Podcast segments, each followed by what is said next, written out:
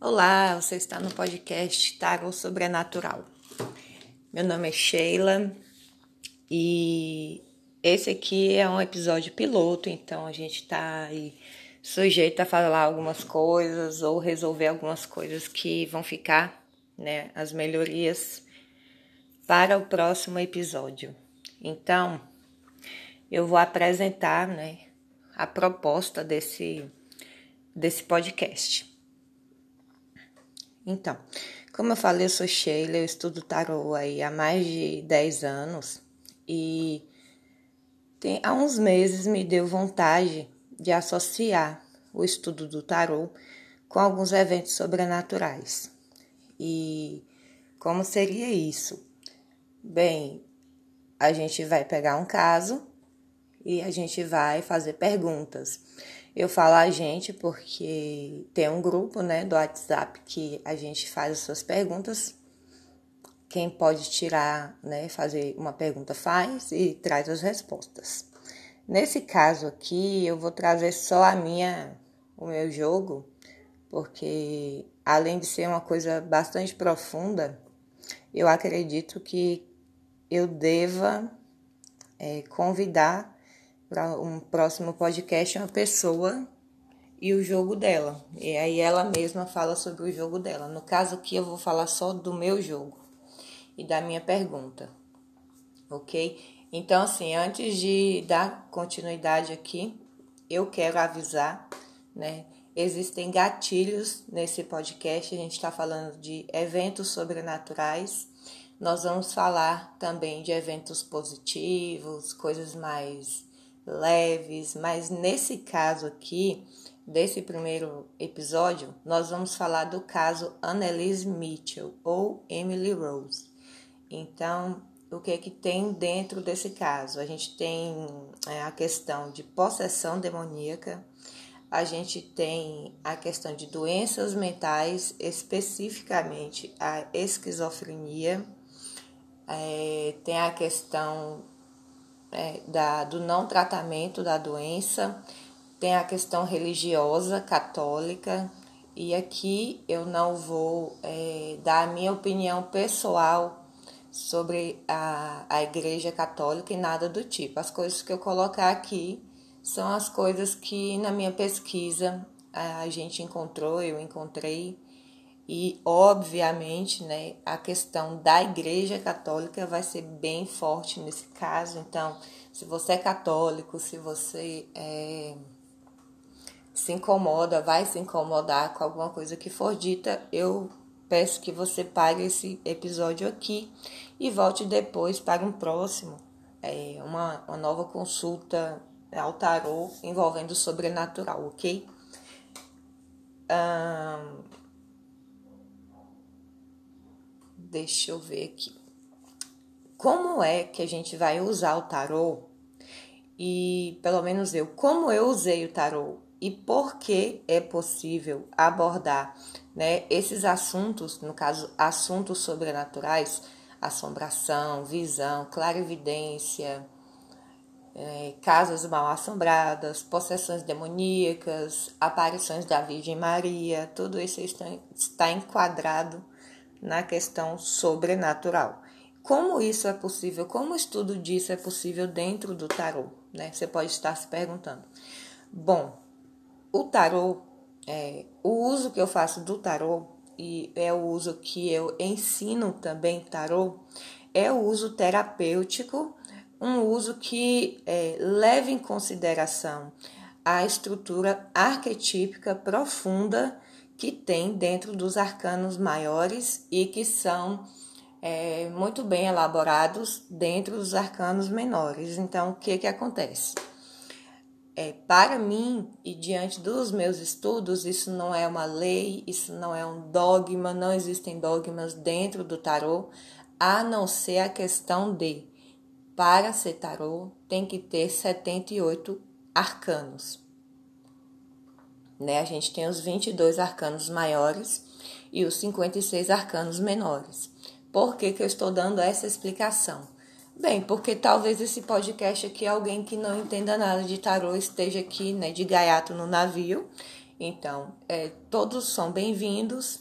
Eu sei que alguns já sabem dessa estrutura arquetípica do tarô, mas existe gente dentro né, dos estudantes, dentro do, do estudo do tarô, que não faz a mínima ideia do que seja realmente uma, uma estrutura arquetípica.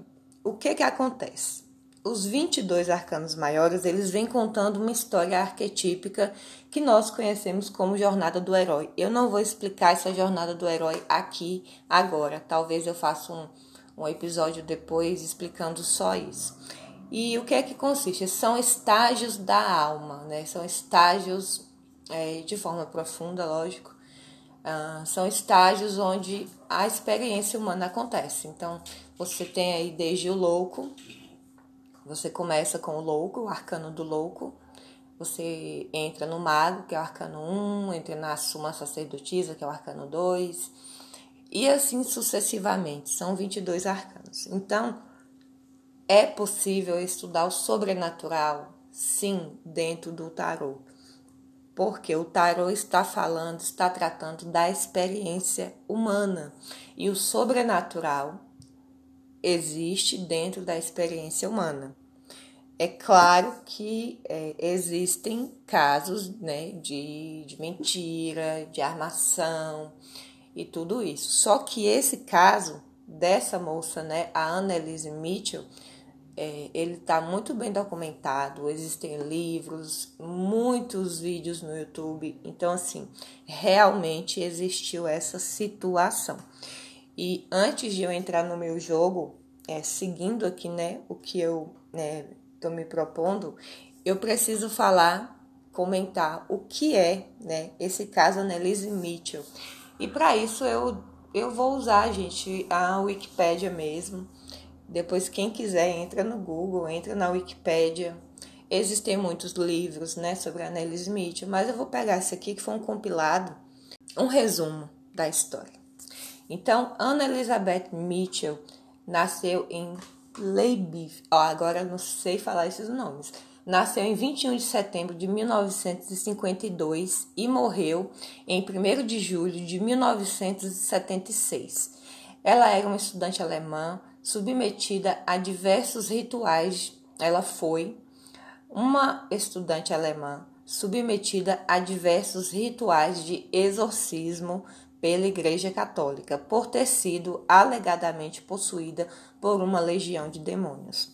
As sessões de exorcismo foram executadas pelos padres Ernest Alt e Arnold Hens em 1975 e 1976. Então a gente entende aí que esse, esse exorcismo ele durou aí quase um ano, né? De 1975 a 1976. O caso né, passou a ser conhecido pelo grande público e deu origem a vários estudos e pesquisas, tanto de natureza teológica, né, falando né, dentro né, de uma religião teológica, quanto científica, porque a parte científica é justamente a questão das doenças mentais, e a parte teológica, a questão da, das possessões demoníacas. Annelise, né, é, experimentou graves distúrbios psiquiátricos a partir dos 16 anos de idade até a sua morte. E aqui entra uma questão polêmica, porque dentro livros que dizem que ela, na verdade, né, antes dos 16, teve uma crise epilética e foi tratada, né, numa clínica psiquiátrica e melhorou, né, com os remédios, com tudo. E naquela época ela já tinha solicitado um exorcismo mas ela não, não a igreja não aceitou esse exorcismo para ela. E aí depois ela teve de novo, né, outras crises e daí sim ela conseguiu né, a questão do exorcismo que era o que ela queria.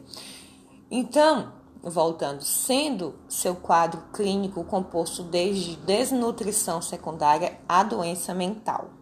Aqui está dizendo, né, que dos 16 anos de idade até os 23, ela sofreu com essa doença e com essas crises, e é, a causa da morte dela, né, foi mesmo desnutrição é, e tudo que a desnutrição tra traz, né? E também a doença mental. Então, voltando. Depois de vários anos de tratamento psiquiátrico ineficaz, ela se recusou ao tratamento médico e solicitou um exorcismo. Então, já entra outras coisas aqui bem complicadas. Eu trouxe esse, da Wikipédia por ser bem acessível. Qualquer pessoa que estiver ouvindo esse podcast pode ir lá e olhar. Mas, assim, na verdade, em alguns outros é, documentos, essa questão aqui é colocada em xeque. Por quê? As a primeira vez que ela teve os problemas, ela conseguiu ficar boa, tanto que depois ela até entrou né, para a faculdade. E quem teria decidido pelo, é, pelo exorcismo, de fato, foram seus pais, porque ela era filha de pais muito católicos, né? E bem fervorosos, essa coisa toda. Então, voltando aqui.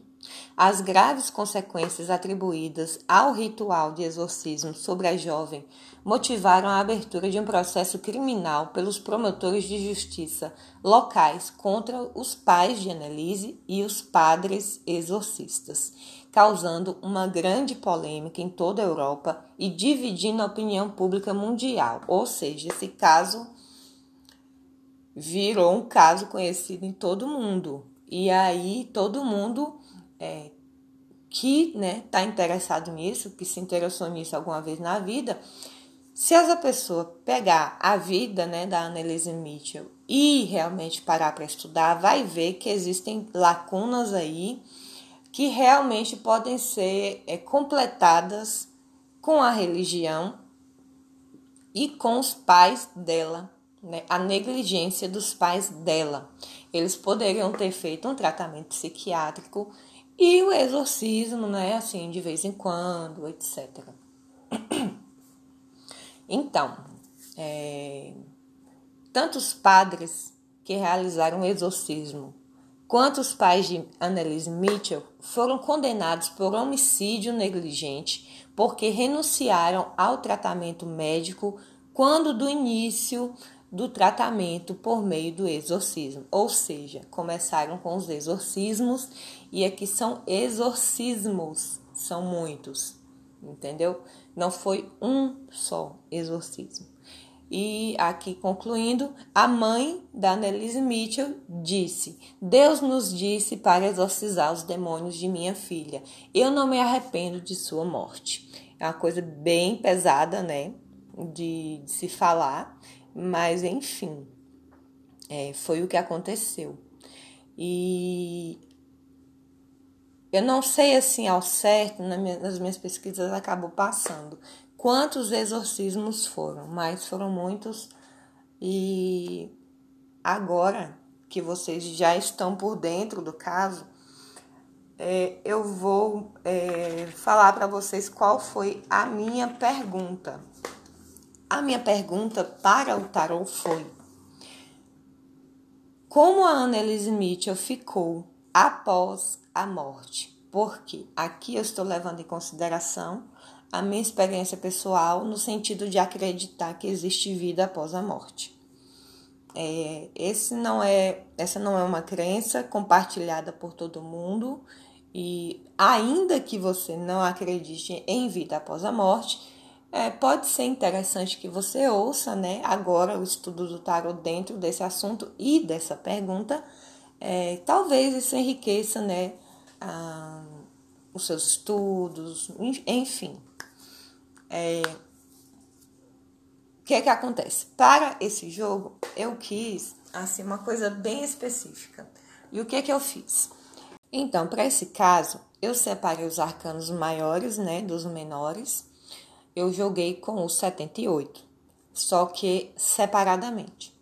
E eu tirei um arcano maior e quatro menores. E os arcanos foram: o arcano maior que saiu foi a lua, e os arcanos menores foram o nove de espadas, o valete de espadas, cinco de ouros e dez de ouros. E agora eu vou né, abordar a questão simbólica arquetípica dentro do tarô para a pergunta que eu fiz nesse caso. É, existiram outras perguntas. Depois eu vou ver se alguém do grupo quer gravar o podcast com as suas respostas. E vamos lá, vamos ver o que, que a gente pode entender desse caso aqui através do tarô. O arcano da lua é um arcano assim que, para quem tem experiência com tarô, para quem já tem algum estudo mais profundo, sabe que é um estágio na vida da pessoa bem complicado. Aqui, a lua, esse arcano da lua, ele traz à tona todo tipo de trauma, de coisas que estão ocultas, mas assim, não é uma coisinha oculta é uma coisona que está oculta, é uma coisa muito importante oculta. Então, assim, o arcano da lua é um arcano realmente que merece um, um episódio só para ele, dentro do estudo sobrenatural, né? Dentro do tarô. No arcano da lua, a gente vê, né? Eu vou pegar aqui de exemplo, traz a lua na frente do sol, ou seja, o sol dentro do, do misticismo, do ocultismo, ele está associado a todo tipo de coisas positivas. É o doador da vida, né? é, é considerada a manifestação de Deus. E quando a lua passa na frente do sol, né, simbolicamente falando, às vezes, é, mas também acontece, quando isso acontece fisicamente, a gente tem um eclipse. E o eclipse é o seguinte: mesmo aquelas pessoas que não tenham qualquer fé ou sabe que estejam é, longe de, de achar que um eclipse é uma coisa nossa, uma coisa mística, ou que alguma coisa né, vai acontecer, ainda assim essas pessoas são impactadas. Porque o dia vira noite. Ou seja, a luz do sol para de chegar na Terra por um tempo. Então, o que acontece no arcano da lua. A lua desenhada nesse arcano, além de tudo, além de estar na frente do sol, ou seja, é uma noite, é uma noite para a pessoa. E perceba, gente, que essa noite pode durar uma vida toda, essa noite pode durar vidas. A pessoa pode ficar nesse arcano aqui por muito tempo. Ah, mas isso para todas as áreas da vida da pessoa? Não para a área e a pergunta que você fez. Não vai pegar um, um arcano maior e colocar isso aí para a vida da pessoa toda, porque você vai estar tá cometendo um erro muito grande. Tem que ter muito cuidado quando jogar o tarô, certo? Então, assim, voltando à simbologia da lua, por que, que ela é muito interessante de ter saído aqui nesse jogo? Porque ela traz realmente coisas escuras, coisas profundas, é, coisas do passado, né?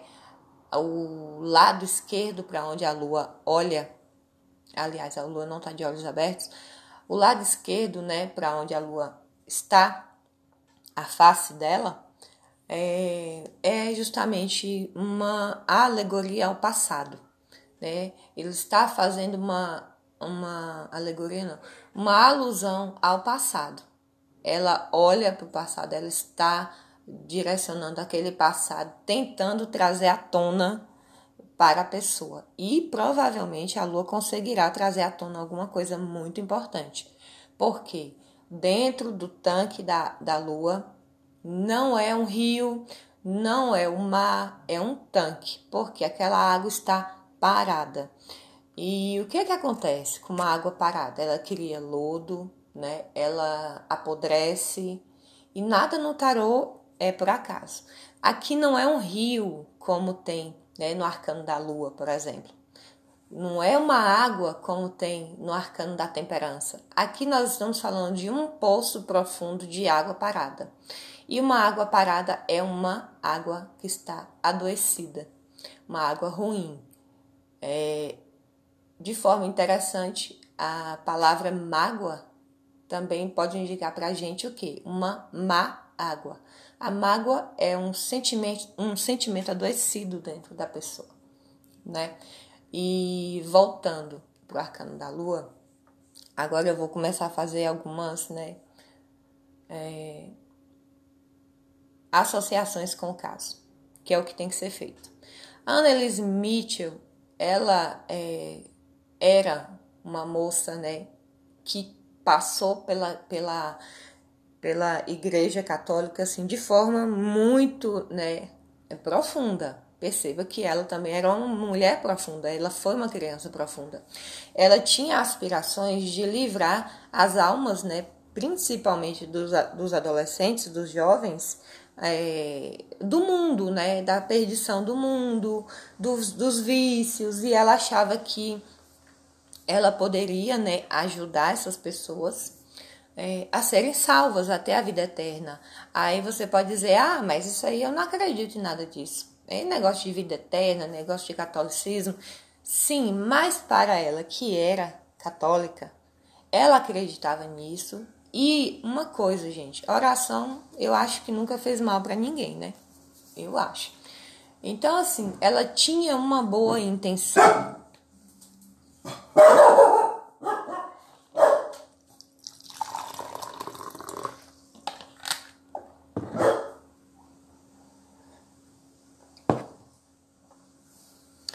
Então, ela tinha uma boa intenção.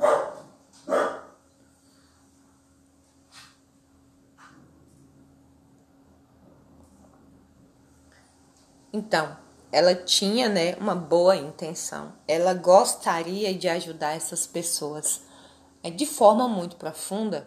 Agora, assim, as reais motivações dela estão ocultas, porque não é porque o arcano da lua veio à tona ou veio, apareceu numa jogada, que ela vai te dizer o que foi que aconteceu ali exatamente. É um arcano misterioso, é um arcano é, bem complexo, né?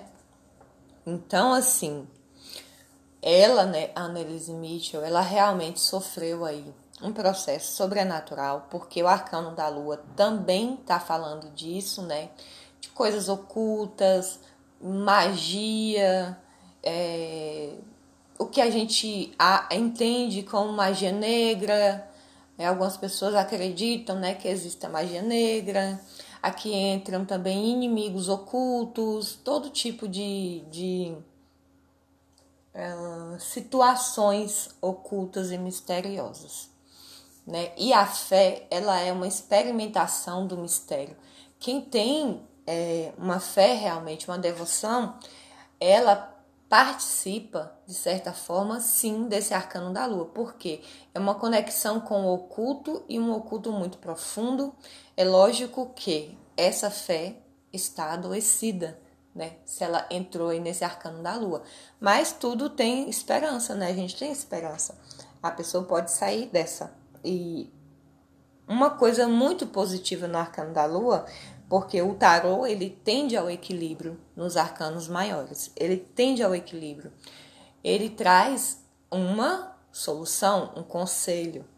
E é por isso que eu uso o tarô como forma terapêutica, é um conselho, você não vai adivinhar, né, o que acontece na vida da pessoa, você vai ver ali com os arcanos o que realmente está acontecendo agora e o que provavelmente vai acontecer no futuro próximo, no máximo, né? é, de acordo com as ações da pessoa, mas a pessoa tem a opção de mudar. Ela pode mudar aquilo ali de alguma forma. Então, assim, do lado de lá, né, no lado espiritual, a Annelise Mitchell se encontrou em problemas muito grandes, porque perceba que um dos primeiros arcanos, agora eu vou falar dos menores, que estão associados com o arcano maior, a lua, a gente começa com nove de espadas. Nove de espadas, eu vou fazer uma explicação bem rápida sobre os arcanos menores, assim, bem superficial, porque esse não é o tema do podcast, ou não é o tema desse episódio. Os arcanos menores, eles estão detalhando a vida humana, certo? Paus, para, paus é fogo, é o ímpeto, é o espírito, é a criatividade, é a forma de agir da pessoa. Copas é emoção, né? A intuição, relacionamentos, é, amor, relacionamentos de forma geral. Ouro está falando de terra, né, do elemento terra, da questão material, da saúde, do dinheiro, do trabalho, etc. E espadas, né? Espadas está falando sobre pensamento, a forma que a pessoa fala, a forma como a pessoa pensa mesmo, a mente dela funciona, como a mente da pessoa funciona, como a parte racional da pessoa né, funciona. E aqui a gente tem o nove de espadas associado com o arcano da lua, dizendo o seguinte: uh, o nove ele traz assim uma instabilidade muito grande para a vida da pessoa. E o nove de espadas é, está mostrando que ela teve né, um vislumbre do lado de lá de que ela estava em problemas muito sérios. E o nove de espadas, por ser mental e por ser uma carta assim bastante complicada dentro dos arcanos menores, ela indica sim uma doença mental bastante severa. Aqui a gente não está falando de uma depressão qualquer, Aqui a gente não tá falando daquela hora que a pessoa tá um pouco triste ou sabe, não tá afim de falar com ninguém. Aqui estamos tratando de uma doença mental séria, que pode ser tranquilamente a esquizofrenia com a qual ela foi diagnosticada. E como esse arcano de espadas ele traz assim uma clareza para a pessoa, é, ela pode, é, ela possivelmente teve essa clareza de entender que ela estava realmente, por conta daquele arcano da lua, de tudo aquilo ali que aconteceu com ela, em, em problemas muito grandes. Né? E a próxima carta, o próximo arcano menor, é o valete de espadas. Os valetes ou pagens, né, dentro dos arcanos menores, é, eles estão indicando uma pessoa inexperiente, porque eles são jovens, né? São mais jovens do que os cavaleiros, então eles estão assim amadurecendo ainda. E o que acontece? Os cavaleiros, os pagens ou valetes, eles têm inexperiência em alguma coisa. E no caso dela, como é um valete de espadas, ela tem inexperiência mental.